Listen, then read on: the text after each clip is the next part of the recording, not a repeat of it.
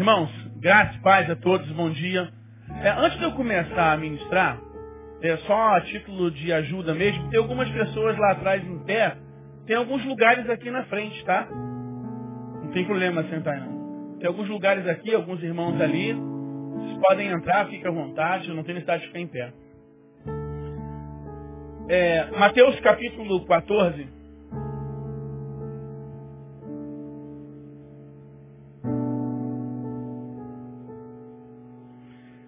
Mateus capítulo 14, o versículo é o versículo de número 22.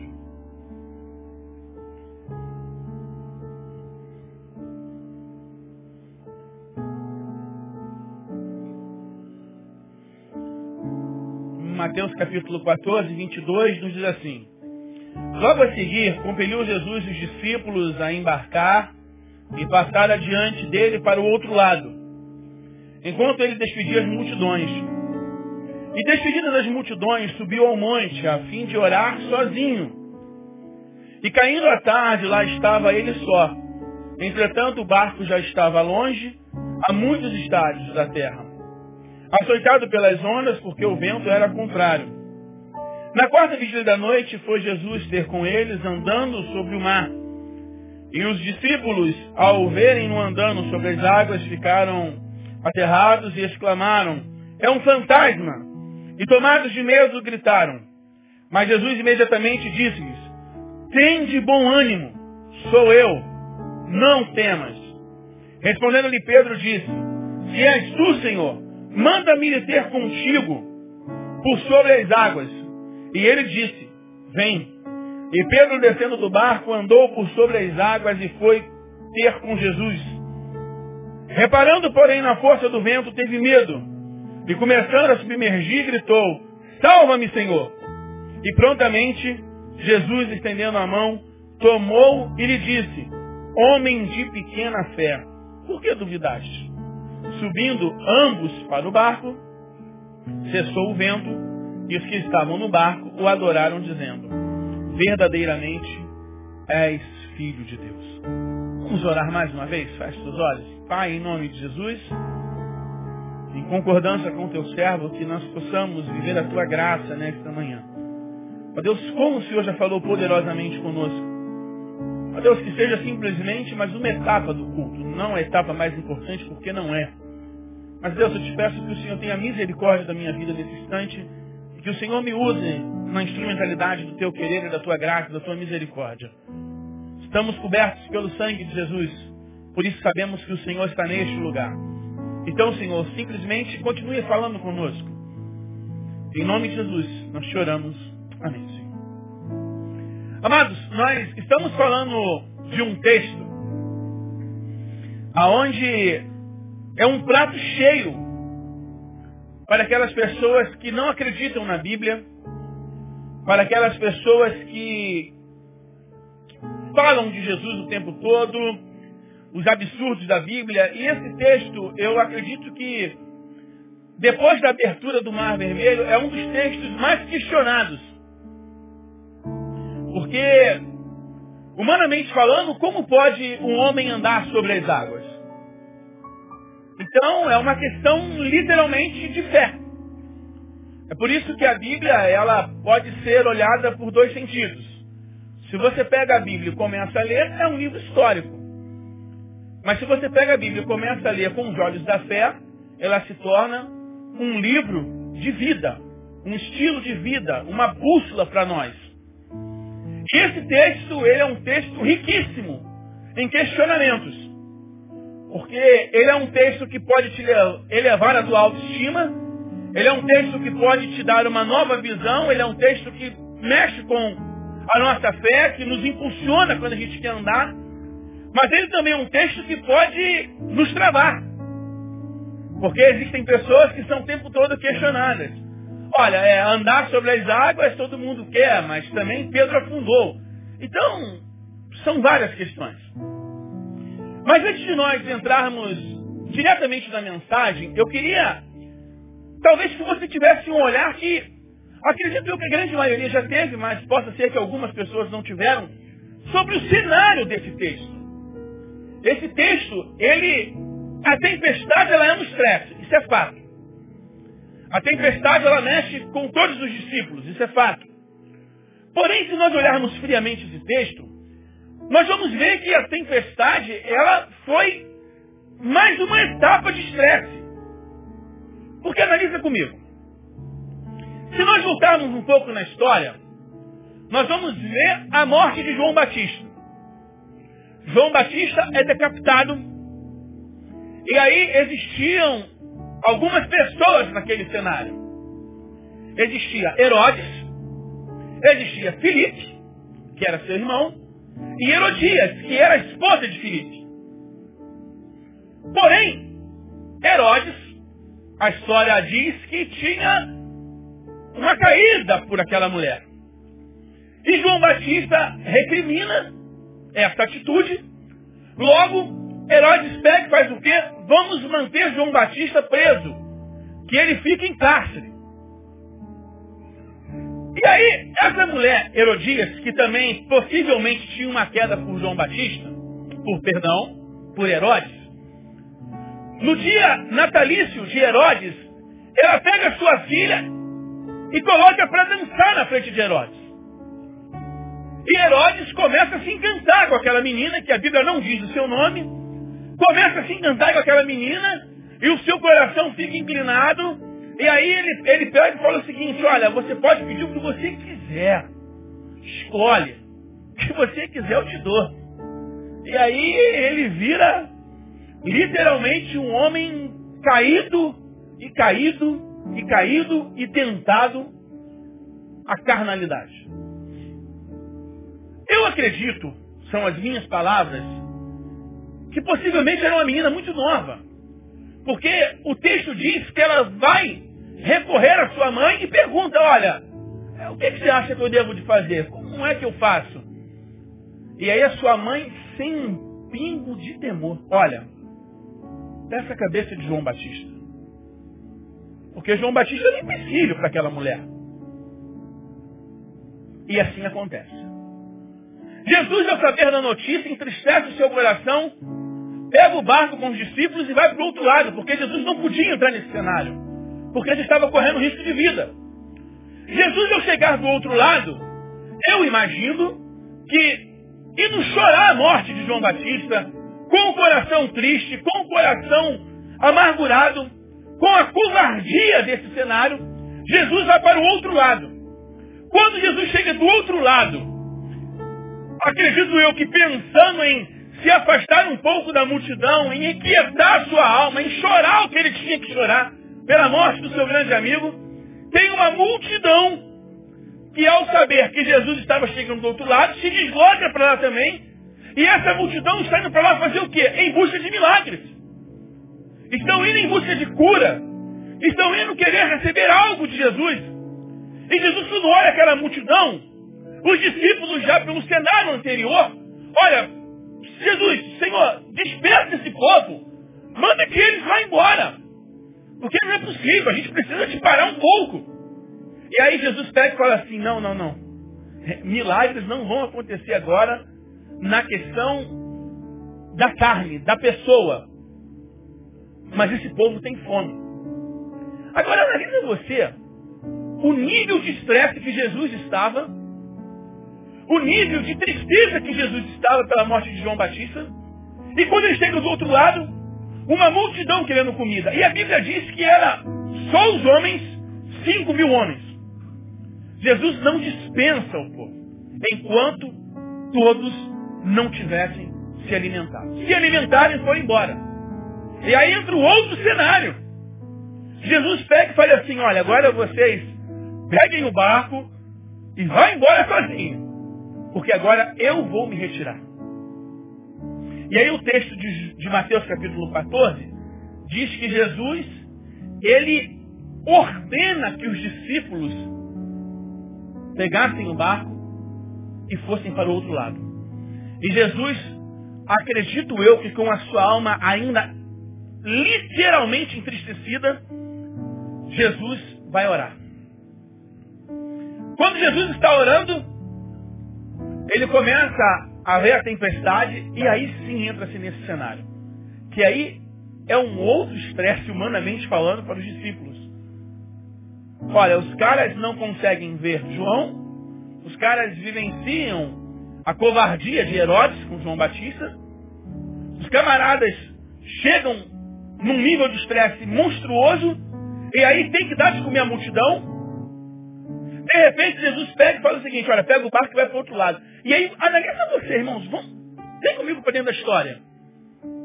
Olha que, que loucura, humanamente falando. Os caras já não tinham mais nem o que se estressar. E aí pega o barco para ir para o outro lado. E aí começa a tempestade. É mais ou menos assim que acontece comigo e contigo durante os dias da nossa vida. É mais ou menos assim que, que é o cenário da nossa vida em alguns momentos. Tem horas que tudo são flores. Mas você percebeu que existem momentos da nossa vida que parece que já não tem mais o que piorar. E aí piora mais ainda. E aí quando você pensa que já não tem mais para onde ir, piora mais ainda. É mais ou menos isso que aconteceu. E aí os discípulos estão no barco. E aí nós chegamos sim, agora dentro do texto que nós queremos falar. Os discípulos estão no barco, os discípulos estão atravessando e de repente começa o texto que acredito que todos conheçam. Começa-se a tempestade. E aí nós sabemos que Jesus pega e anda por sobre o mar. Mas eu não queria falar sobre Jesus andando sobre o mar. Nesta manhã eu queria falar contigo sobre medos. Os medos que eu e você enfrentamos na vida. Os medos que eu e você temos no dia a dia. Eu queria compartilhar contigo sobre o tema Vencendo os Medos da Tempestade. Você pode repetir comigo? Vencendo. Mais uma vez?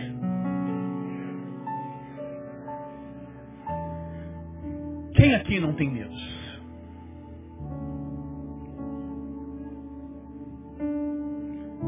Quem aqui nunca enfrentou o dilema do medo?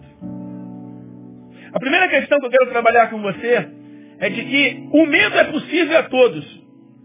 O que faz a diferença é como nós reagimos.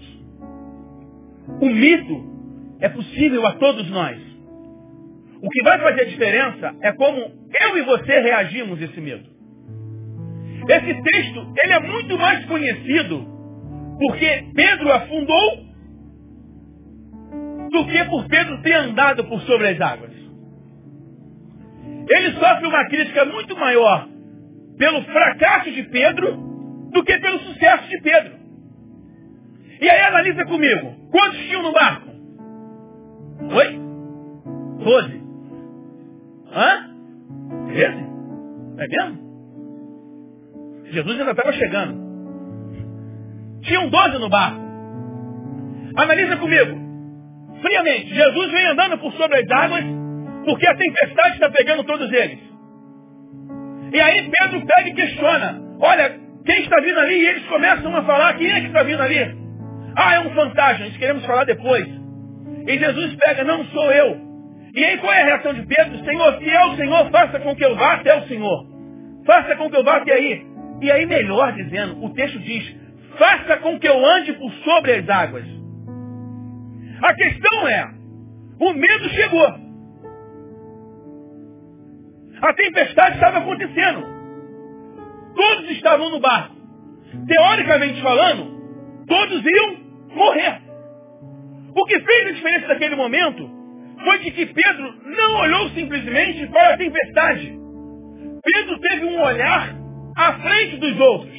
Pedro pega, teoricamente falando, desafia o Senhor. Senhor, se é o Senhor mesmo, faça com que eu vá até aí. Faça com que eu ande por sobre as águas. A grande questão, quando eu digo, amados, de que é possível, de que o medo chegue a todos, e a forma que eu e você reagimos é que vai fazer a diferença, é de que o barco ia afundar, a tempestade chegou, todos iam morrer, mas somente um viveu a experiência que os outros onze não viveram. Pedro é questionado porque afundou? Sim, só que ninguém andou sobre as águas. A diferença é que a experiência que ele teve em ir ao encontro de Jesus não foi a mesma experiência que ficar no barco. E analisa comigo, fé é, ela, ela em alguns momentos não tem a ver com coragem. Nós precisamos diferenciar o que é a fé e o que é a coragem.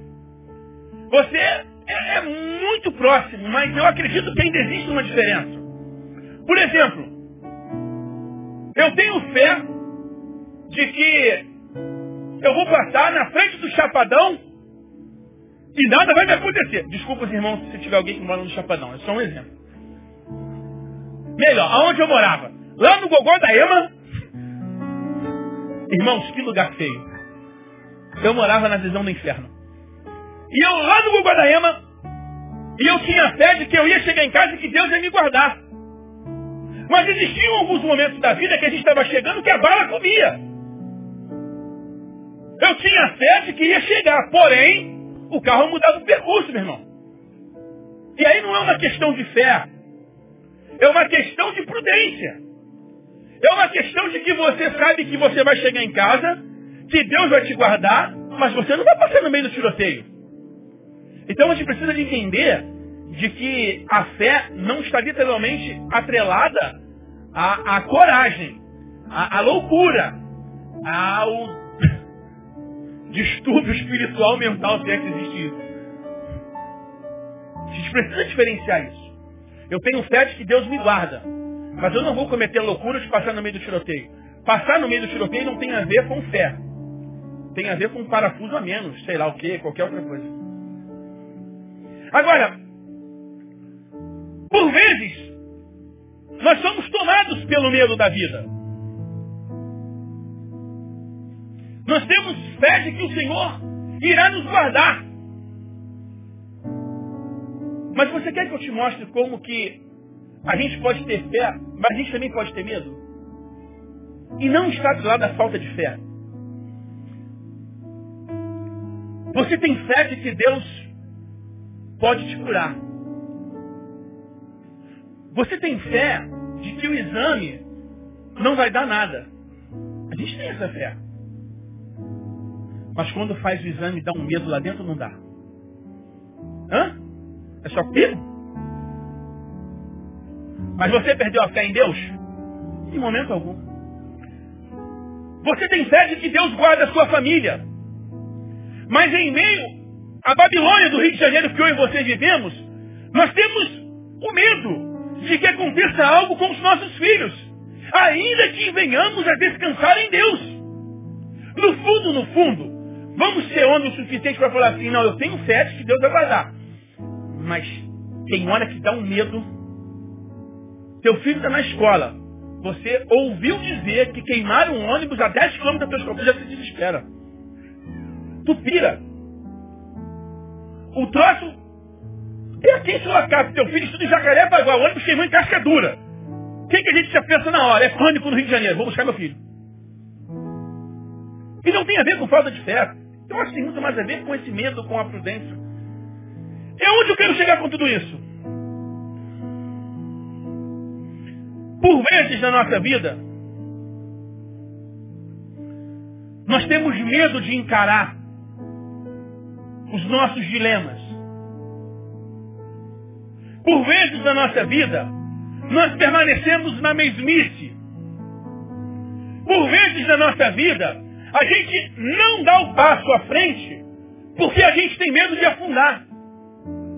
Por vezes na nossa vida, ainda que a tempestade esteja sobre nós, permanecer no barco é algo cômodo, é cômodo para nós. Permanecer no barco significa a estabilidade. Permanecer no barco significa o não correr risco de afundar. Permanecer no barco significa de que a mesmice que eu vivo, a forma que eu vivo, ela me garante de que eu vou conseguir, mais cedo ou mais tarde, chegar do outro lado.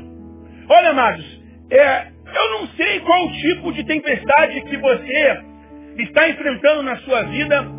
Eu não sei qual tipo de ventania que está vindo sobre a sua vida. Eu não sei quais os medos que tem te assolado. Eu não sei qual a forma que você tem vivido os dias que estão se passando, e você vê passando, e você vê passando, mas você não consegue andar por medo da coisa piorar. Irmãos, em nome de Jesus, eu, eu vivo algo dentro de mim. E eu e minha família sabemos disso. Existem momentos que nos dá medo. Medo das escolhas. Medo das dúvidas. Medo do que possa acontecer. Medo se nós vamos afundar ou não vamos afundar. Mas nesta manhã eu quero te encorajar para a honra e glória do Senhor. Meu amado, seja firme no Senhor. E se você estiver afundando, o Senhor pegará pela sua mão e irá te levantar. Não tenha medo.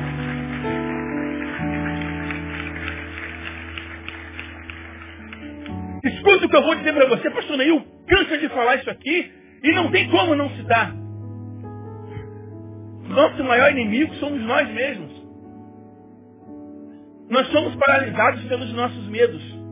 Somos paralisados pelas nossas angústias. Somos paralisados pelos desafios. A gente olha para o pastor Paulo Elias e fala assim, cara, o cara quer ir lá para a Índia, tanta gente aqui. É, tem gente que fala isso, como falava para mim, pastor, alguns dias atrás agora. Pô, mas tanta gente aqui, o cara vai para a Índia. É, mas aqui você pode fazer. E lá ele faz, ponto final. Vai para a Índia quem pode, irmão. Quem não pode vai orar, se sacode, beijinho no ombro, sei lá que diabo que é. Mas o importante é que a gente está dando passos mais longos. E assim na tua vida e na minha vida, meu irmão. Tem hora que a gente olha o gigante e fala assim, vai afundar. Não afunda não porque ele está com a gente. E ele promete que é todos os dias. Todos os dias. A segunda questão, amados, as pessoas querem o sobrenatural o tempo inteiro. Mas de fato Deus quer tratar a nossa realidade. É, analisa comigo. Quando eu e você estamos prestes a tomar uma decisão, preste bem atenção que isso é muito sério. Deixa eu só beber água primeiro. Quando eu e você estamos prestes a tomar uma decisão,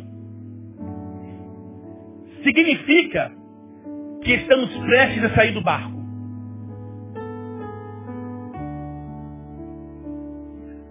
Se você tem alguma decisão a tomar, significa que você está prestes a sair do barco. Sair do barco tem a ver com instabilidade riscos.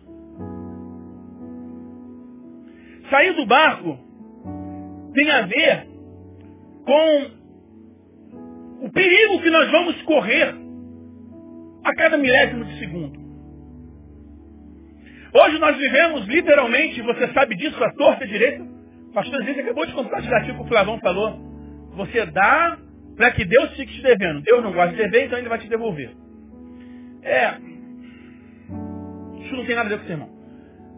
Aí você vê esse evangelho do oba-oba, e aí tem a ver muito com o texto.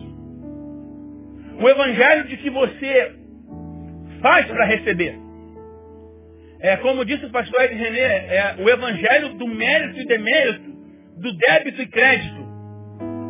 Parece que Deus é um banco central, aonde ele, ele armazena tudo, e aí você plantou a florzinha, Deus vai te dar uma pedrinha. Aonde você é, é, estendeu a mão para alguém, Deus vai fazer algo sobre você. Aonde você dizima, aonde você oferta, aonde você pega parte da sua empresa e você deposita ah, na mão do Senhor. Quando digo você, não estou falando diretamente a nossa realidade, porque não é, mas posso ser que tenham pessoas assim.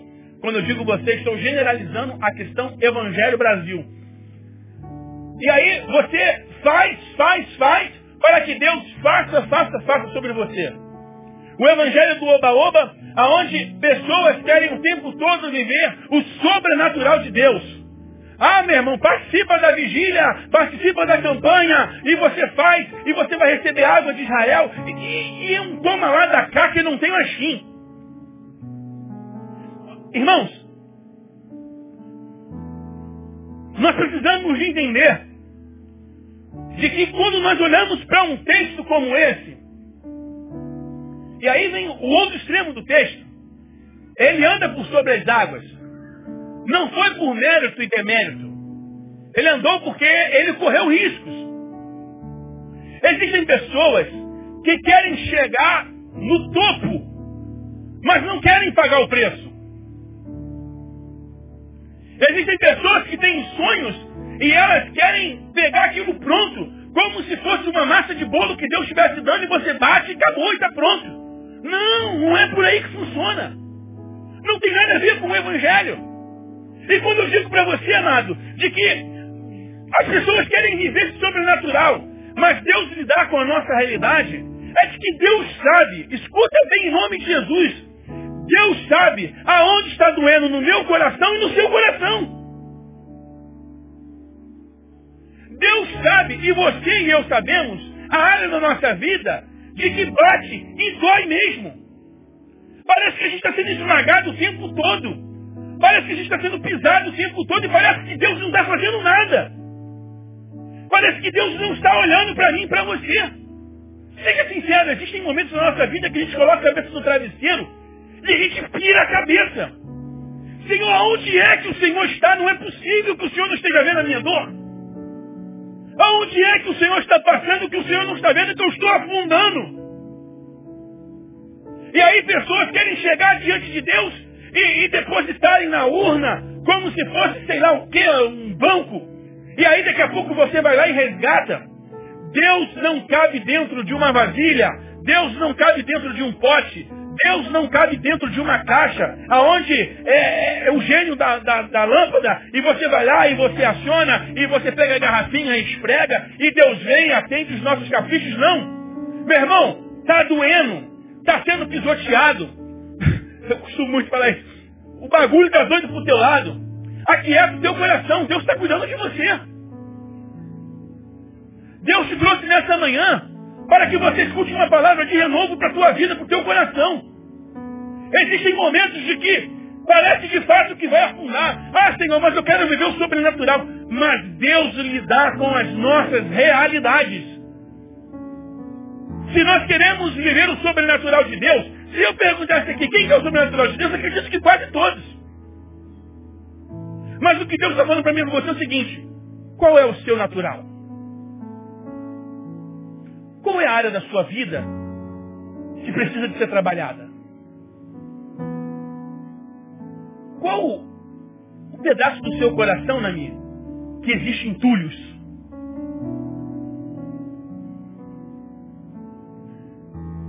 Escuta o que eu vou dizer para você. Não existe o desentupimento de artérias. Se está com problema de coração, infarto, tem que desentupir as artérias. O sobrenatural de Deus é mais ou menos assim que acontece. Só que sabe quando o sobrenatural de Deus é derramado sobre nós? Quando de fato ele olha a dispensa do nosso coração e os entulhos estão do lado de fora. Escuta o que eu vou dizer para você. Para vivermos o sobrenatural de Deus, é necessário vivermos a nossa realidade.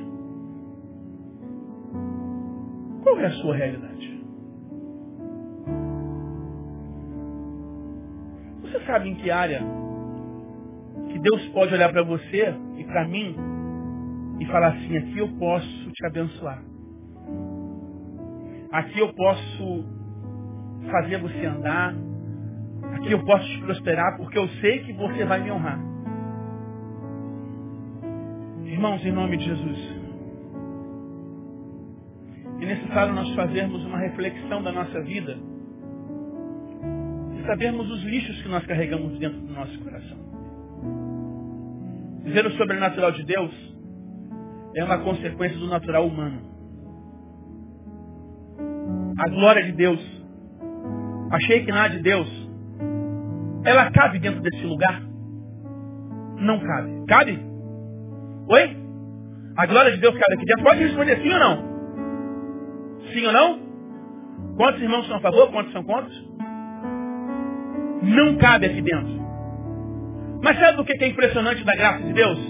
É que a glória de Deus que não cabe aqui dentro, ela preenche o nosso coração. A glória de Deus quando é derramada sobre nós, a graça de Deus quando é derramada sobre nós, é quando Deus olha para mim e para você e fala assim, olha, cadê o entulho que estava aí dentro? Saiu. Cadê o lixo que estava aí dentro? Saiu. Qual é o seu natural? Qual a realidade que você está vivendo no dia a dia? O que é que você estava fazendo que você estava desonrando o meu nome? O que é que você estava fazendo que não estava fazendo com que as pessoas olhassem para você e vissem a minha graça? Ah, limpou a área, aquietou o coração, está tudo tranquilo, agora eu posso trabalhar. Então receba da minha graça sobre a tua vida e vá ser feliz em nome de Jesus. É isso que Deus faz. Mas aonde abundou o pecado, superabundou a graça de Deus. Se o teu coração está poluído, meu armado, está cheio de lixo e está cheio de entulhos, peça ao Senhor, Senhor, eu quero andar sobre as águas, mas primeiro eu quero tratar aquilo que está aqui dentro, que tem afastado a tua presença de mim. Que tem, quer dizer, que tem me afastado da tua presença, melhor dizendo. Porque Deus não se afasta de nós. Terceira questão que eu quero tratar contigo nesta manhã. Ser criticado porque andou sobre as águas é fácil. Perdão. Ser criticado porque afundou é fácil. Difícil é sair do barco. Ser criticado porque afundou é fácil. Difícil é sair do barco.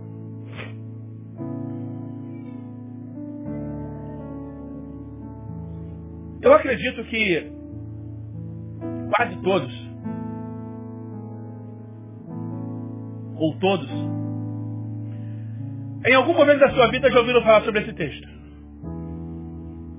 Que Pedro afundou. Pedro afundou porque não teve fé.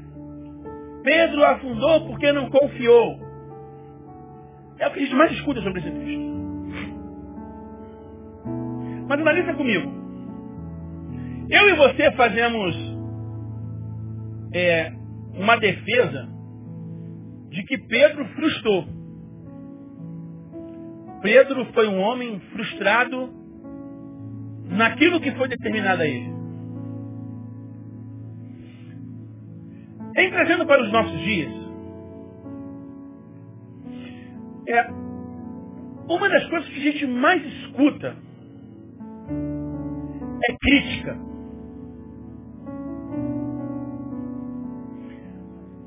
O fulaninho fala do Beltrano. O fulano critica o Beltrano porque o Beltrano fez alguma coisa. Um fala do outro porque é isso. O parente fala da, da outra, do outro, porque casou com. O tempo todo, nós vivemos, parece que dentro de um tribunal. Acusação e defesa. E aí quando a gente olha para esse texto de Pedro, a gente pensa logo o quê? Olha, Pedro afundou.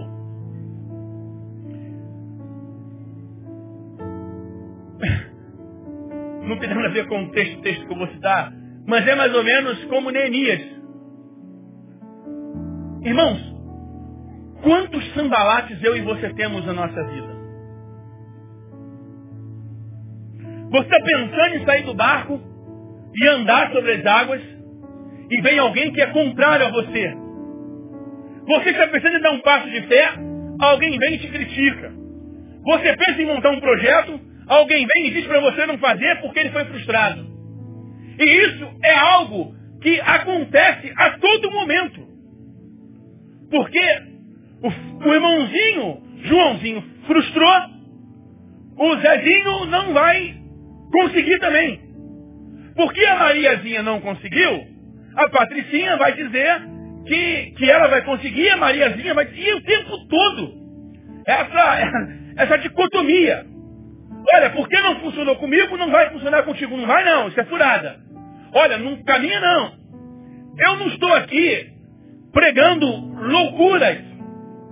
Eu não estou aqui dizendo para você chegar amanhã e fazer tudo o que a sua cabeça manda, tudo que, que a sua intuição manda, tudo que o seu coração está mandando você fazer. Não. Eu estou falando para você olhar ao Senhor, descansar no Senhor, buscar no Senhor, pedir direção ao Senhor para depois andar. Mas eu quero dizer para você algo, meu amado, em nome de Jesus, de que Muitas pessoas estão se frustrando muito mais por não terem tentado do que propriamente pelo sonho que não deu certo. Muitas pessoas estão se frustrando muito mais porque não tentaram do que propriamente pelo sonho que não deu certo. Nós tivemos um que afundou, mas nós tivemos onze que não fizeram a mesma coisa. Mas nós tivemos um que andou por sobre as águas e nós tivemos onze que ficaram parados esperando a morte chegar. Irmãos, em nome de Jesus, de uma vez por todas, eu posso terminar a minha vida sem chegar aonde eu sonho, sem conquistar aquilo que eu desejo. Mas eu digo para você uma coisa, meu amado. Se tem algo que eu não tenho, é medo de tentar. Eu posso quebrar a cara porque eu tentei e não consegui. Mas os meus sonhos não vão ser frustrados pela inércia dos meus pés que ficarão parados. Eu posso tentar e não conseguir. Mas eu vou adiante. E seja onde for. Eu posso chegar lá e não ser da forma que eu sonhei. Mas eu não vou ficar parado. Quantos sonhos nós temos parado dentro dos nossos corações? E lugar de sonhos que não foram para frente se chama cemitério. Muitos estão ali com seus sonhos enterrados, com seus projetos enterrados, porque tinham que dar um passo adiante e não deram, e se frustraram, guardando dentro de si, se privando da vida com medo de correr riscos. Eu prefiro mil vezes, você pode discordar de mim, afundar nas águas do que ficar no barco parado, porque pelo menos eu vou ter consciência de que eu tentei. Mas sabe como é que eu faço isso? Quando eu olho para um Deus que eu sei que não vai me abandonar. Quando eu olho para um Deus que eu sei que está comigo todos os dias. Quando eu olho para um Deus que olha para mim e fala assim, Nami, vem. E se eu afundar, ele vai estar lá comigo. Nami, sai do barco. Nami, corra riscos. É isso que Deus está falando para mim e para você nesta manhã, meu irmão. Não tenha medo de correr riscos na sua vida. Olha, chore as lágrimas por aquilo que não deu certo. Mas não guarde as lágrimas por aquilo que você não tentou. Porque nem as suas emoções você vai poder expelir. Em nome de Jesus. Muitas vezes ficamos no barco preocupados com o que vão dizer da gente. Muitas vezes ficamos no barco preocupados com o que vão falar da gente. Muitas vezes ficamos no barco porque alguém disse uma palavra contrária. E às vezes a palavra contrária veio ao nosso coração como uma flecha e entrou e a gente não consegue tirar. Muitas vezes ficamos no barco por algo que aconteceu há 20 anos atrás. E nunca mais tentou prosseguir, nunca mais tentou ir adiante. Muitas vezes ficamos no barco por causa do que acham, por causa do que dizem, por causa do que pensam, por causa do que olham. Por causa de um simples gesto. Muitas vezes ficamos no barco travados. Porque pensamos sempre o pior. Nós temos muito mais a tendência a pensar naquilo que vai dar errado do que naquilo que vai dar certo. Olha, se eu for, é, é, eu acho que eu consigo, mas o raio do mais. Mas. E quando alguém olha para você, rapaz.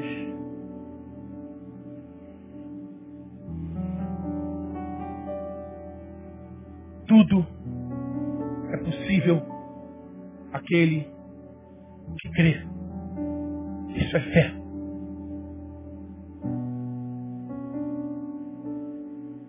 Foi como essa semana eu ouvi do Carlos Estiva, um amigo da Argentina que está lá em casa, um missionário, e ele falou o seguinte, de uma forma alegórica. Fé é existir uma piscina, você e um trampolim. E Deus fala para você, suba e pule. Fé não é questionar se vai ter água ou não. Fé não é acreditar se a piscina ela é propícia ao mergulho que você vai dar. Fé é você saber que você vai pular e Deus vai colocar água suficiente. E ainda que não tenha água na piscina, a mão do Senhor nos sustentará. Isso é fé. Então, em nome de Jesus, meu amado, não tenha medo dos dilemas que estão à sua frente, talvez há anos e anos e anos. Não tenha medo das dificuldades, dos gigantes que têm se levantado contra você. Dê um passo adiante e viva o sobrenatural de Deus na tua vida, meu amado. A quarta e última questão. Em meio à tempestade, a tempestade deixa de ser o problema. E o problema vira o fantasma. Olha só. Em meio à tempestade, a tempestade deixa de ser o problema. E o problema vira o fantasma. Definição de tempestade. Vê se tem alguma coisa a ver com os dias que você tem vivido. Temporal, perturbação, atmosférica violenta, chuva forte, granizo, ventos, trovões, raios ou nevadas. E algumas outras coisas. Quantos de nós temos vivido esses dias? ventos contrários, chuva forte. E aí, eu digo para você de que o problema deixa de ser a tempestade porque nós, seres humanos, perdemos o foco muito rápido, seja para as coisas boas ou ruins, seja para aquilo que vai nos beneficiar ou não. Nós temos a tendência a perder o foco muito rápido. A gente sai para fazer algo por, uma coisa que está aqui, a gente muda o destino. Por uma coisa que fala, a gente muda. E a gente vai vendo assim o tempo todo. Analisa comigo. Lá no começo do texto, o que eu disse? Que o problema era o quê? A tempestade. No meio da tempestade, olha o dilema que se levanta. Está todo mundo no barco, Todo mundo prestes a morrer. Ninguém tinha mais o que fazer. Aí quem me vem por sobre as águas agora vem o décimo terceiro. Quem me vem por sobre as águas? Oi? Quem? Jesus vem andando sobre as águas. Não se fala mais da tempestade. O que se é questionado agora é o fantasma. A tempestade deixou de ser o problema. A tempestade deixou de ser o foco. Os ventos não existiam mais. Os trovões acabaram. O medo da noite já tinha passado. O problema agora virou o fantasma. E aí, eu, eu, eu me apego a esse versículo E esse versículo, eu acho ele muito legal. Muito legal porque ele me traz uma pergunta muito simples de ser feita e talvez de ser respondida, eu não sei. Quais são os fantasmas que nos intimidam? Analisa comigo. Estamos passando por uma dificuldade. Estamos passando por uma luta. De repente acontece algo desse tamanho a gente esquece aquilo tudo. Mas enquanto não acontece algo desse tamanho, a gente fica o tempo todo dando ibope para a tempestade. A gente fica o tempo todo falando da tempestade. Acontece algo pequenininho, a gente consegue esquecer. Isso prova, para mim e para você, de que é possível nós deixarmos a tempestade de lado e termos foco em outra situação. Por exemplo, você está passando por um momento de saúde muito difícil. Que é o comum a todos. Tá? Não estou aqui fazendo Como diz o outro, nenhum revelamento. Está passando por um problema de saúde muito difícil. É uma questão alegórica. De repente, o seu filho é tomado por algum problema que está literalmente afetando a vida dele. Sabe o que, que eu e você, como pais, fazemos? Senhor, livra o nosso filho. A nossa doença parece que nunca aconteceu. Eu estou falando alguma besteira? Não. O problema era a tempestade. A solução do problema vem, só que eles não olham para a solução do problema. Eles olham para quem? Para o fantasma. Irmãos,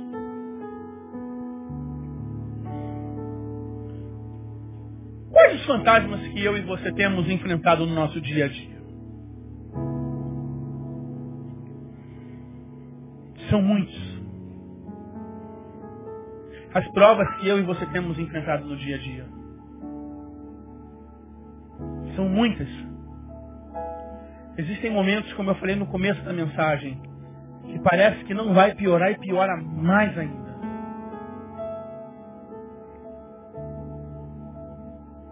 Mas é como diz a Cassiane. Está passando pela prova, meu irmão. Então louve. Está sofrendo? Louve. Está chorando? Louve.